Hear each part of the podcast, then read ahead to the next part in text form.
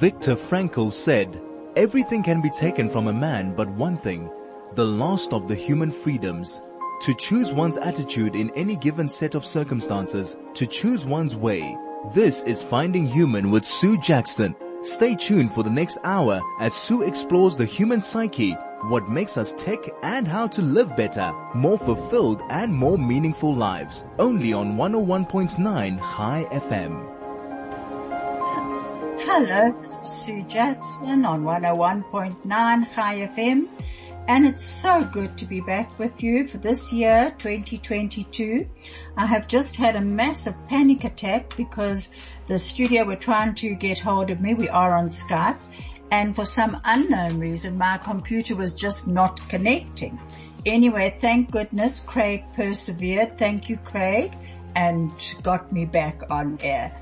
So I'm really happy to be back and to start a new year of connection. You know, during this December break, I've met a few of you um, who are regular listeners to my program, and I really thank you for introducing yourselves. I I feel I have virtually connected through this Chai FM airwaves to so many of you, and I actually really love that thought because it makes it more personal. Now, my topic today is actually to be a light. And I loved what Albert Schweitzer had to say. He said, at times our own light goes out and is rekindled by a spark from another person. Each of us has cause to think with deep gratitude of those who have lighted the flame within us.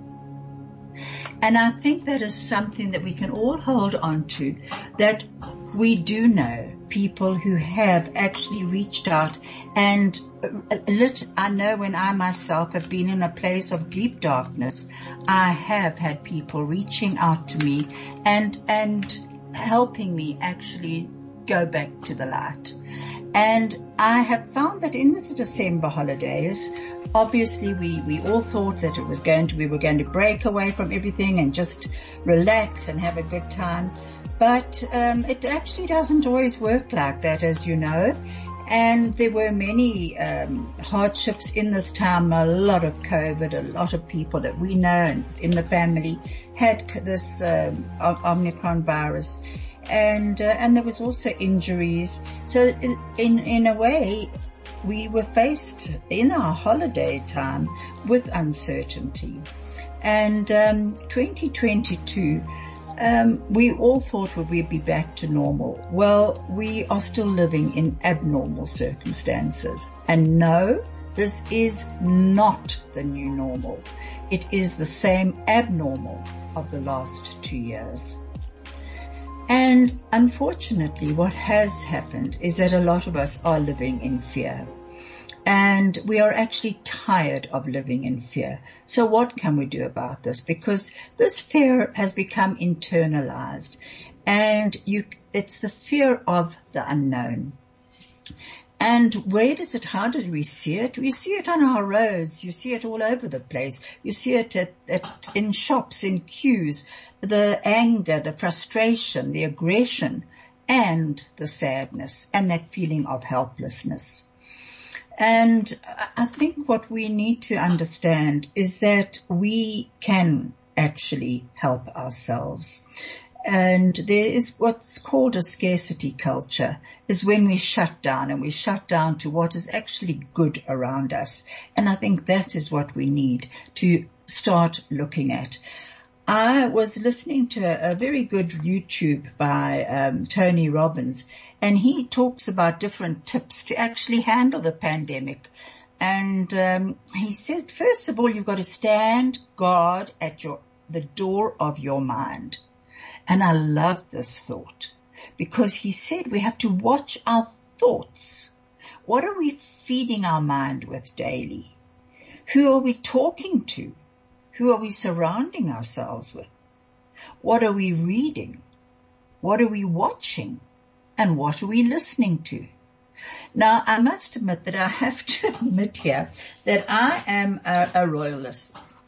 Uh, it's probably, I don't know why. I mean, I come from a Scottish background, so in, in my one part of my, my family, my father's part, so they were actually really anti-royalists, but uh, British royalists.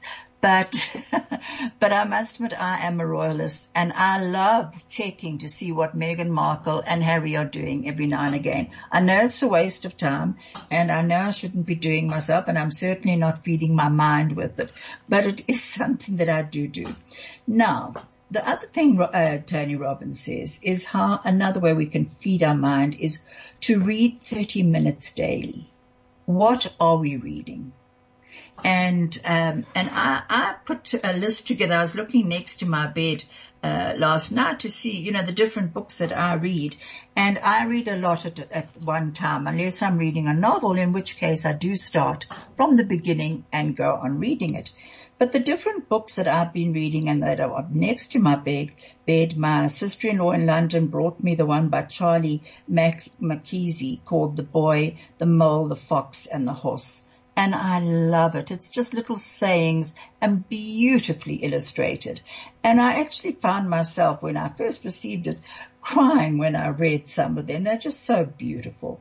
And then Rabbi Sacks's book, The Power of Ideas. I don't know how many of you have actually managed to get this. I got this, um, and I just so enjoyed it. His ideas are just phenomenal. And then Sarah Riglow brought out a book, I've been here before, and it's about reincarnation, and I found that fascinating. Um, the other one that I have been reading, I must admit, is uh, Thich Nhat Hanh, Present Moment, Wonderful Moment. And it's about how to deal with modern pains and sorrows. Um, and then, of course, my Tehillim book, my Psalms. That, uh, that I, uh, I read all the time. And I also love poetry. So I've, I've got a book of different poets next to my bed. So that's what you can see. It takes up a large part of my bedside table, but uh, I am an avid reader. And uh, and then who do we use? We surround ourselves with. There is peer pressure. And there is power of influence. And we certainly see this in our children at school with the bullying that's going on. Many parents have told me that they've had to step in and actually even if they were parents who never used to complain to headmasters, headmistresses, social workers at the schools, they are now having to because there is such bullying going on and most of it is cyberbullying and which, which is worse because you can hide behind the cyberbullying. You're not looking into the person's eyes and, and actually, you know, seeing them. And you're left in, in doubt for yourself. So surround yourself with people who actually value you, who show you the value in you. It is just so important who are we talking to, as I said? And I must admit that in the last few weeks, I have seen a few of my friends, which, you know, we, we didn't do for a while because of the different viruses, but it, it has been, it has been good and I, and I'm really definitely deciding to, to do more of that this year. And with obviously within restrictions, the protocols of, of COVID restrictions. But it is daunting to face this other year and, um, um, but I do believe that we do have the choice.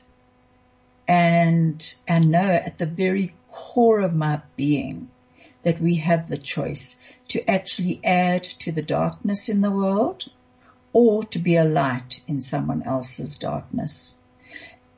And by choosing to be a light, we actually choose to be a light within ourselves.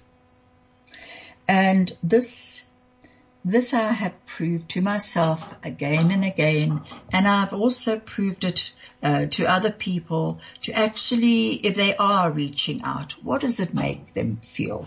And I know for me, to reach out to someone else is very definitely to reach in and actually heal myself as, as well. The other thing is that if you uh, listen to um, uh, people who are going through a lot of pain at the moment, what holds them together is connection and community. I will get back to that shortly. Chai FM, your station of choice since 2008. My friend told me he often went to the same little corner grocery store in his neighborhood. One day he realized that though it was usually the same woman working there each time, he hardly ever noticed much about her. He felt shocked at himself and thought, for all I really pay attention to her, she might as well be a cash register with arms.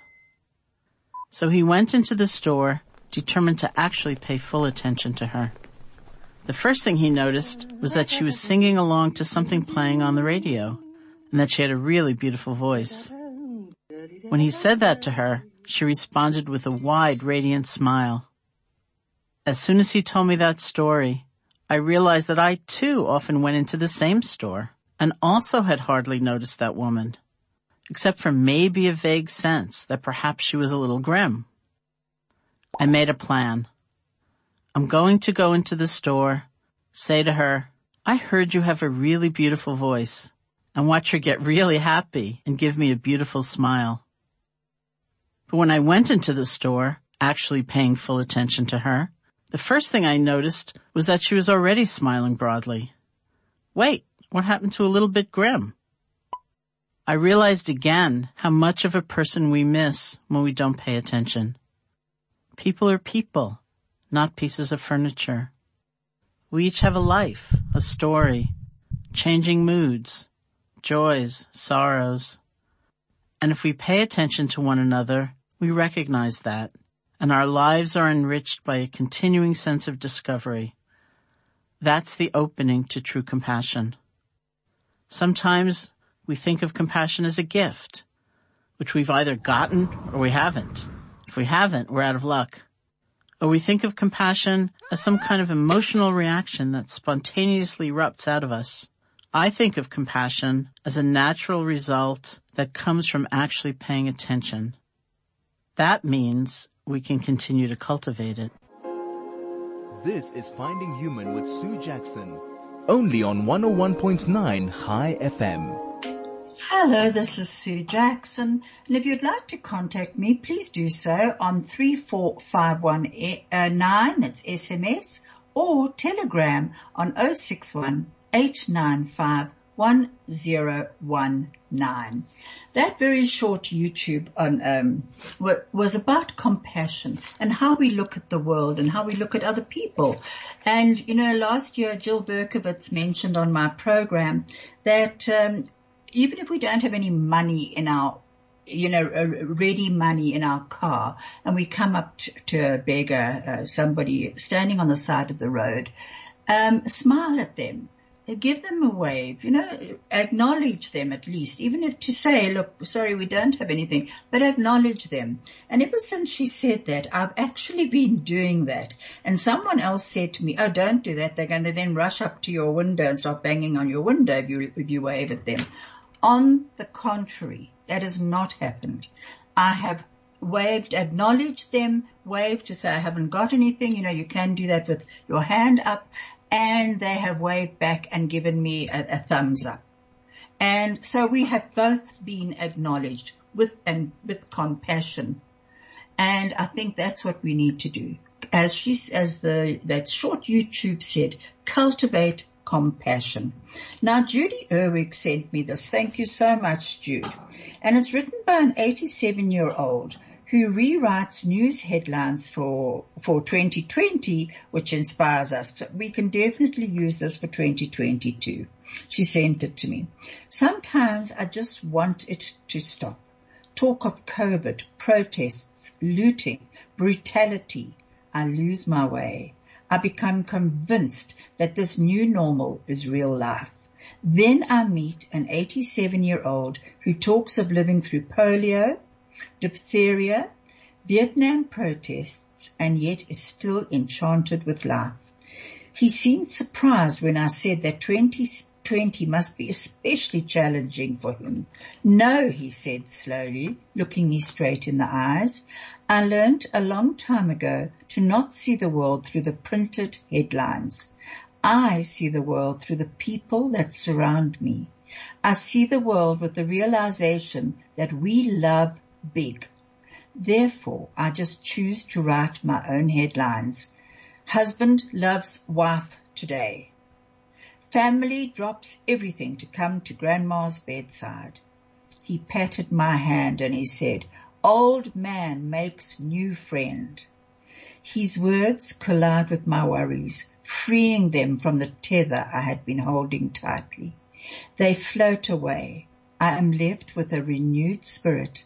My headline now reads, Woman overwhelmed by the spirit of kindness and the reminder that our capacity to love is never ending.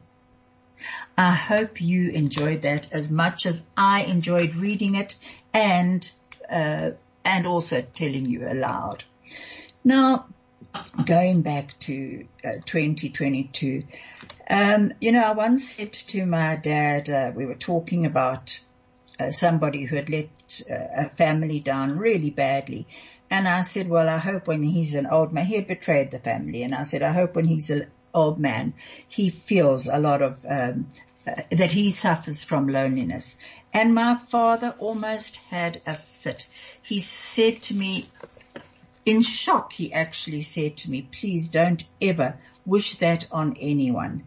He said, um, that is one of the greatest curses you could ever give because loneliness kills the spirit of man.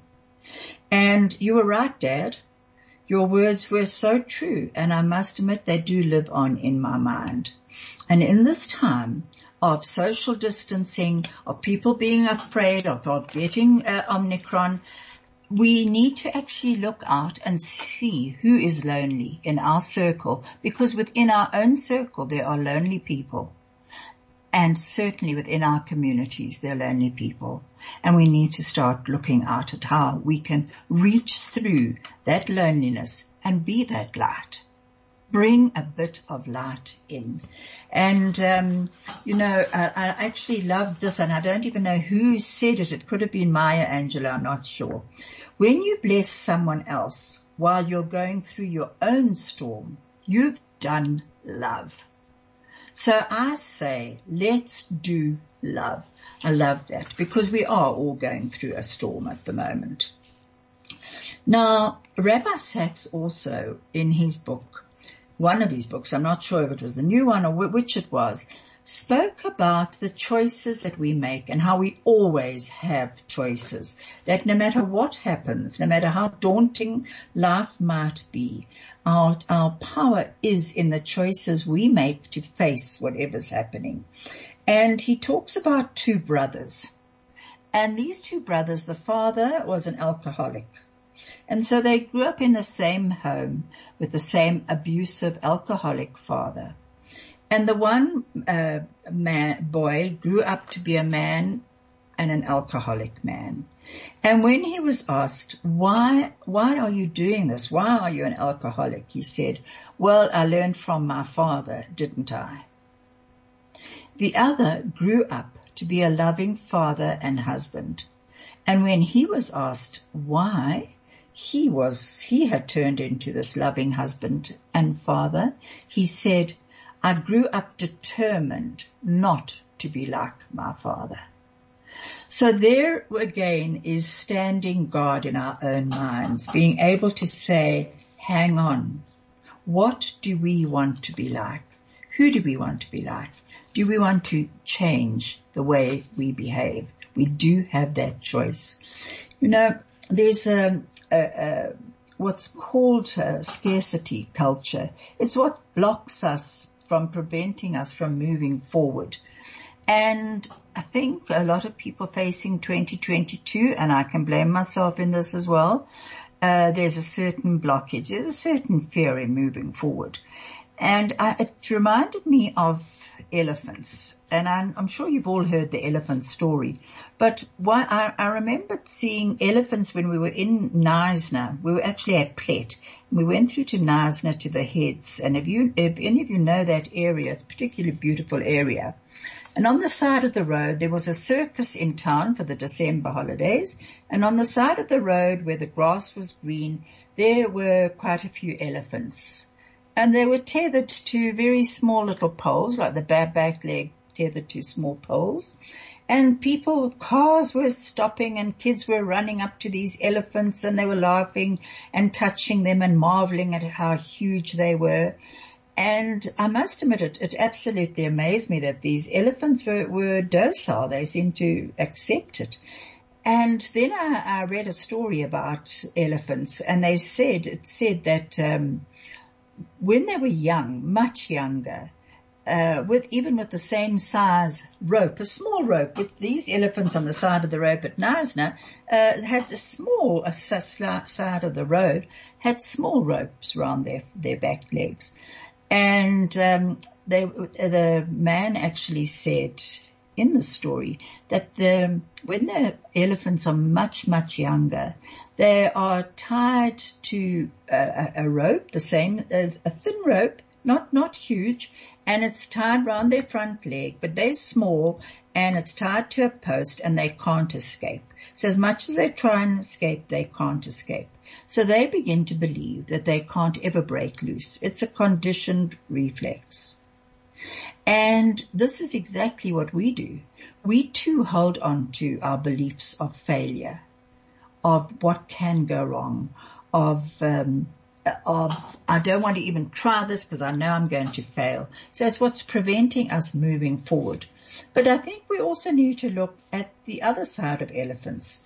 And that side of elephants is, I'll never forget this. We were staying at, uh, in the bush, uh, and opposite us, in a dam opposite us, a, herd of elephant had been brought over from the Pilanesberg um, Nature Reserve to be relocated into a very big game farm on the other side of the dam from us. And these elephants uh, broke loose. They broke they went through, I don't know how many farms, electric fences. They just flattened everything. And they were trying desperately to get back to the Pilanesberg Game Reserve. What, why? Because one of them had left their baby there. So this was the baby of the herd and apparently elephants use this, have this low frequency call which can be heard over very long distances. And you know, uh, I, was heartbroken to actually think that perhaps this is what these elephants were listening to, um, because they had this capacity to listen to these long range signalings and they broke through uh, all these farm, all the farm, um, whatever they put up to try and restrain the elephants were flattened as the elephants went back, and they actually were relocated with the baby. So it's very much uh, like the military rule: don't leave anyone behind. And I think we can learn greatly from that because elephants have complex relationships, and so do we but they also teach us about caring for each other. If there's a sick elephant, the other, the herd, will gather around it to help it stand up until it's feeling a bit better. If an elephant dies, they say that the elephants go back to that place every year where the elephant died. So I think we can learn so much from this. And just in the last two years when we have faced so much loss and, and sadness, what's come across very, very strongly is the, the strength of community and connection. That even though we are not able, we haven't been able to meet in our normal places, whether it's churches, mosques, synagogues, wherever it is, community halls, there is still ways to connect.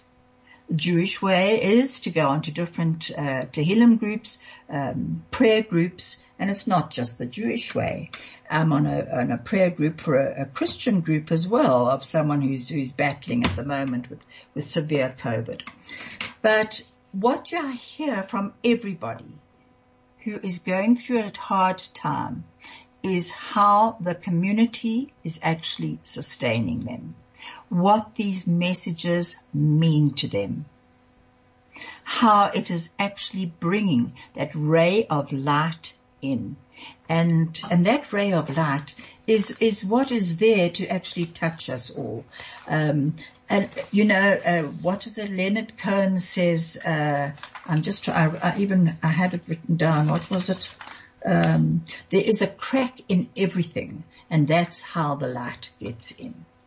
So we are often faced with other people's sadnesses with our own. Those are our own cracks and we need to allow the light to come in And we need to be that light to others as well. I picked up a, a, an article called Virus Alert and I found this very, very interesting because it wasn't about COVID. It was actually about the virus on, that can come on our computers. And it said the mystics teach that we should glean spiritual lessons from everything that comes our way. So what can we learn from a computer virus? One, we're all connected. And it goes on to say, this is written by Aaron Moss. I'm sitting at my computer here in Sydney and all's well until an old friend on the other side of the world gets a virus in his computer. Because my name appears in his address book, I become a victim as the virus enters his computer and sends itself to his entire list. So I get the virus just because he did. We are all in this world together. I shouldn't fool myself into thinking that someone else's problem is not my problem. His pain is my pain. Her happiness is inextricably linked with my own. How true is that in COVID? Now, as I say, I'm reading about a computer virus. Two, so the first one was we're all connected. Number two, every little detail counts. He goes on to say, when I see a strange email in my inbox, I have a choice to make.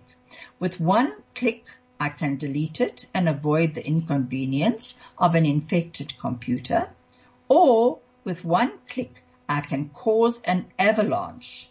It's just one little click but the results are enormous. I guess we can say the same about the vaccines, can't we? He goes on to say, so often it's the little things that mean so much. A friendly word or a phone call just to say hello can impact someone else's life in ways we could never imagine.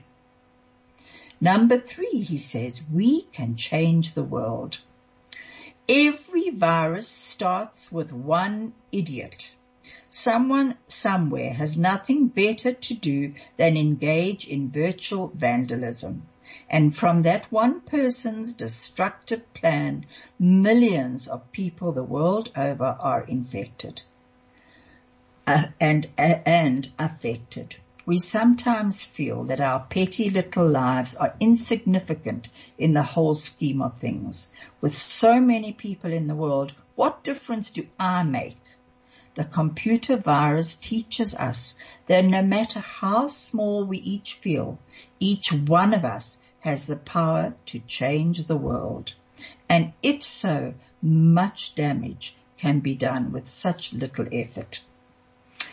Imagine, therefore, just imagine how much more healing and positive energy can be created if we put our minds and hearts to it all. Uh, Aaron Moss is Rabbi of the Nefesh community in Sydney in Australia. And I love that virus alert because it's so relevant to us today. And um, it, it really is. It's a pandemic uh, alert as well. What are we doing? How are we actually helping to control the spread? How are we helping one another? I'll get back to that soon. Chai FM, 101.9 megahertz of life perspective, there's meaning in every moment, even the tremendous setbacks or suffering one might have. There's an element of wisdom to be gleaned from that moment. One exercise, for example, that I use, and I've actually recommended it uh, on People Jam, uh, is uh, when you do face a situation, particularly one that is a, a, case of suffering or something you didn't expect that's negative, is make a list of 10 positive things that are correlated or result from that particular uh, situation.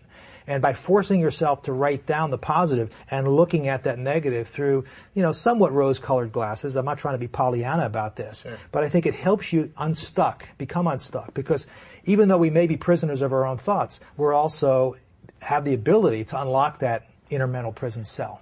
I think in your book you even mentioned uh, there's an incident where a woman has a car accident with a school bus, and you're you were at the scene. I was at the scene. Tell me what. Tell me about that. Tell me how you guided that person to find some positives in what was clearly a disaster. Well, it's a, it was a very interesting case. I was a full-time uh, university professor at the time. I was driving down towards campus, and there was a school bus van coming up the street the other way. The school bus van, for no apparent reason, crashed into a parked car.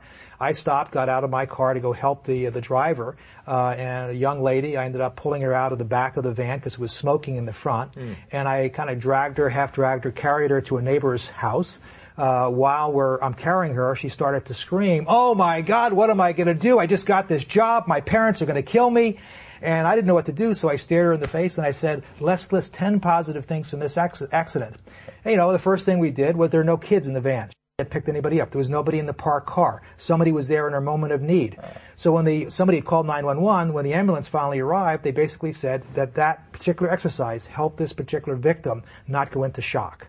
So if for no other reason, in, in a situation as, as drastic as a car accident, a bus accident, uh, being having a positive attitude can help influence your, your, your health, your physical health. And so in some respects then you can kind of attach a meaning. You can decide what meaning you want to attach yes. to a set of circumstances. I guess that's a pretty extreme example. Yeah. But probably for our audience here on People Jam, there's lots of occasions every day where they can decide whether they want to attach a positive meaning to something or find the very obvious right. and evident negative meanings that come our way, whether we look for them or not. Of course, you got a very good illustrative anecdote for the book, Prisoners Absolutely. of Our Thoughts. Absolutely. Very well done. Some food for thought and a positive exercise for just about everyone who's watching this on People Jam. Please keep watching People Jam Experts for more with Dr. Alex Pattakos. This is Finding Human with Sue Jackson, only on 101.9 Chai FM. Hello, this is Sue Jackson on Finding Human, and I'm back with you. And you've just heard Alex Pattakos, uh, who wrote Prisoners of Our Thoughts, uh, and he was talking about the meaning of positive thinking. And when he spoke about that woman with the bus, when I was actually, I, I, put a lot of thought, by the way, into these YouTubes that I send, that I play, because I want them to be relevant to whatever we're talking about today. But my niece, and I'm going to mention her name, she might shout at me, Amanda, was a new driver. This was many, many years ago. And she was driving through Senderwood when um, the, the there were different stop streets, but it wasn't very obvious that there were stop streets. And she was a new driver, and she went through a, a stop street, and uh, this bus went through the stop street as well, and she hit the back of the bus. And out of the bus, she was very shocked, and out of the bus came a lot of people with physical disabilities. They all alighted from the bus. She was devastated. She thought she'd injured them all.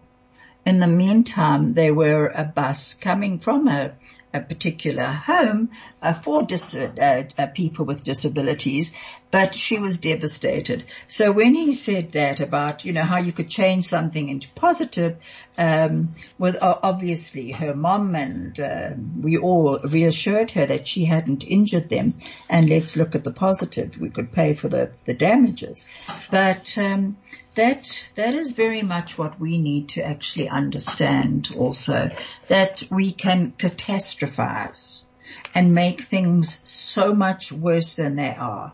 And we can hear other people catastrophizing as well, especially in this time. And we, we can actually help them by saying, okay, let's see something that is a little bit more positive. I see I've got a music, a message from Judy Moritz. Thank you so much, Jude. I really appreciate your, your message. And, um, we obviously all are praying for, for healing for for um, um, your your grandchild. Um, so this December, as I said, did bring many many um, problems and fears, but we we we all seem to stand together, and that is once again what is just so important to do to to help one another and to not be afraid of our own light because so many people hide behind their own light. Marion Wilkinson uh, writes that beautiful poem. I'm sure I've got it somewhere. I'll, I'll look for it and I'll, I'll see if I can find it and read it to you. But in the meantime, we are what's called mobile creatures, which want, and we want to know where we're all going. What is happening? Why is it happening? And at the moment, our foothold is, is actually not secure. One foot is on firm ground and the other is kind of stepping into the unknown. So we are challenging ourselves all the time. How can we get our brain to look beyond this unknown, beyond the negative, into the boundless possibilities that can actually be explored? We underestimate what we can do and our own inner core, our, our, our, our own way of actually healing ourselves. And I've seen this again and again. And um, I've, I've had people on my program who have been paralyzed from the neck down, who have been paralyzed from the, the waist down and have fought back to when they've been told there's no ways they will ever heal. They have fought back to their own healing. And it's been amazing. And Viktor Frankl talks about Jerry Long. And Jerry Long was a man, uh, he was a young boy of 17 when he dived into a, in, in, America, he dived into a, a shallow, uh, like pond and broke his neck. And initially he thought his world had come to an absolute end. And then he, he realized that actually he, even though he couldn't move, he still was alive. And when he eventually met Viktor Frankl, he, he, someone gave him the book Man's Search for Meaning, and he wrote to Viktor Frankl and he said, I broke my neck, but my neck did not break me. And he went on to live to be an incredible logotherapist and a, a, a amazing example. I met his wife in America and um, it, it, quite amazing. If anyone wants to see his YouTube, you can look him up under Jerry Long and you'll see his YouTube with Viktor Frankl. Now, I was looking for that poem from, um, here it is, um, Marion, from they say it's President Nelson Mandela's inaugural speech, but it was written by William um, Marion uh, Williamson, and it talks about our deepest fear.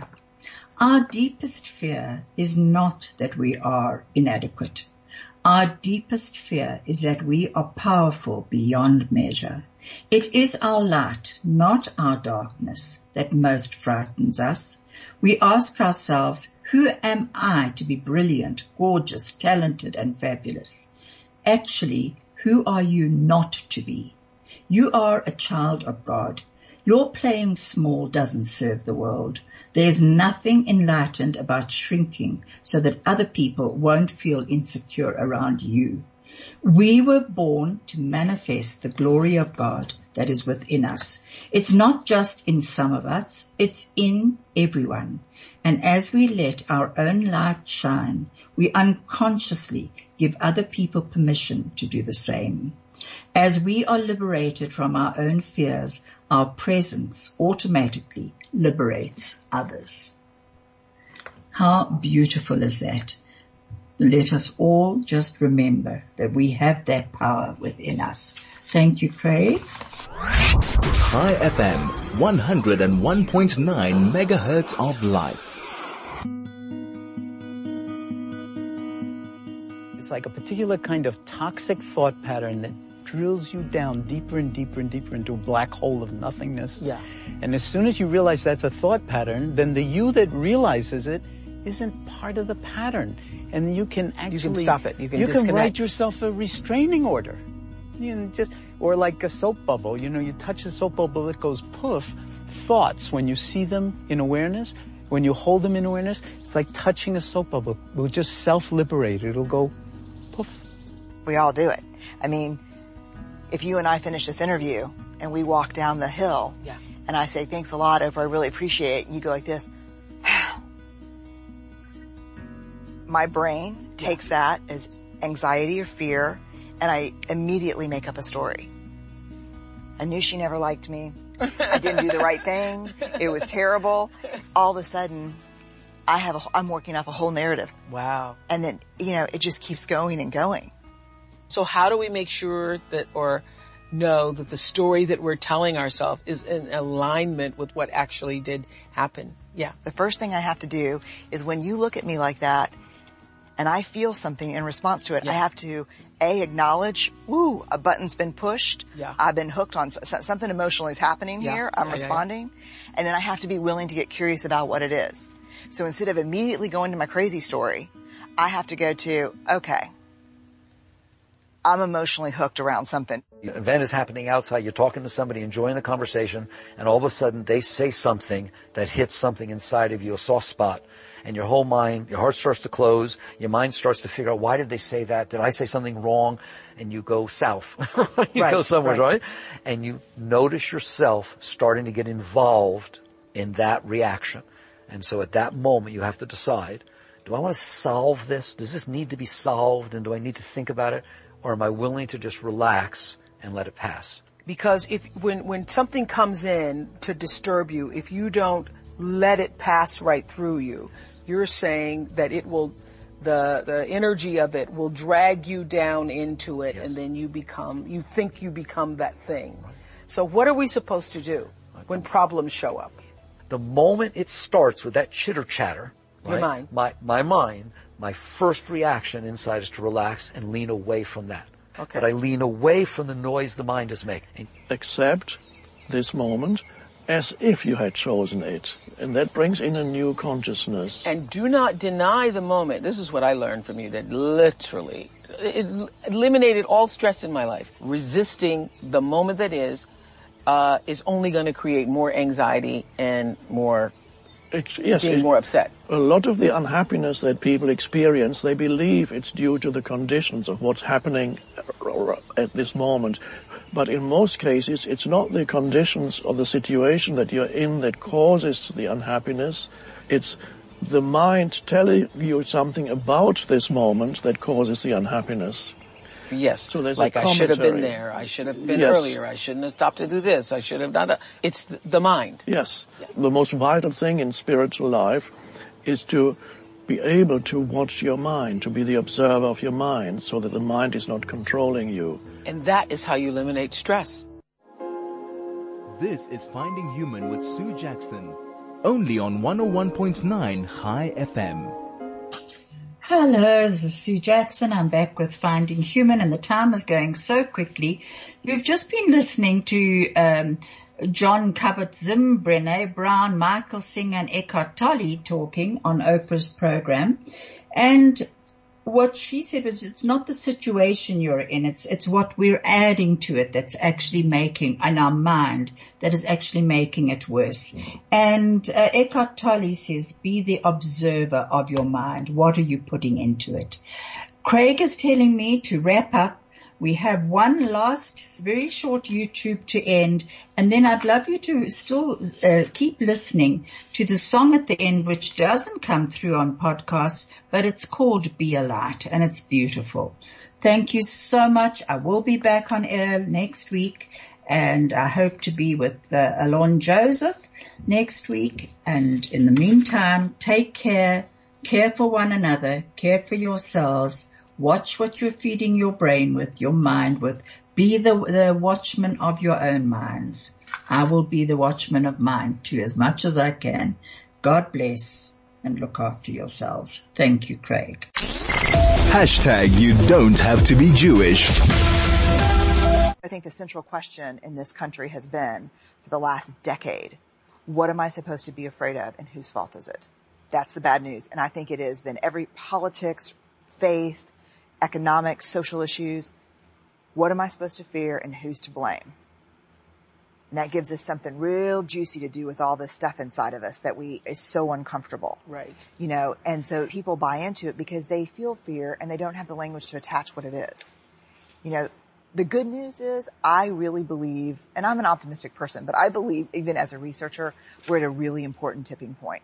I think people are sick and tired of being afraid. I think people are finally getting to the point where, you know, this is not serving me anymore. Let's talk about how that fear is expressed because over the years when I would have these conversations with various people, I remember the first time Marianne Williamson came on and for her book Return to Love, she was talking about only two emotions, love and fear.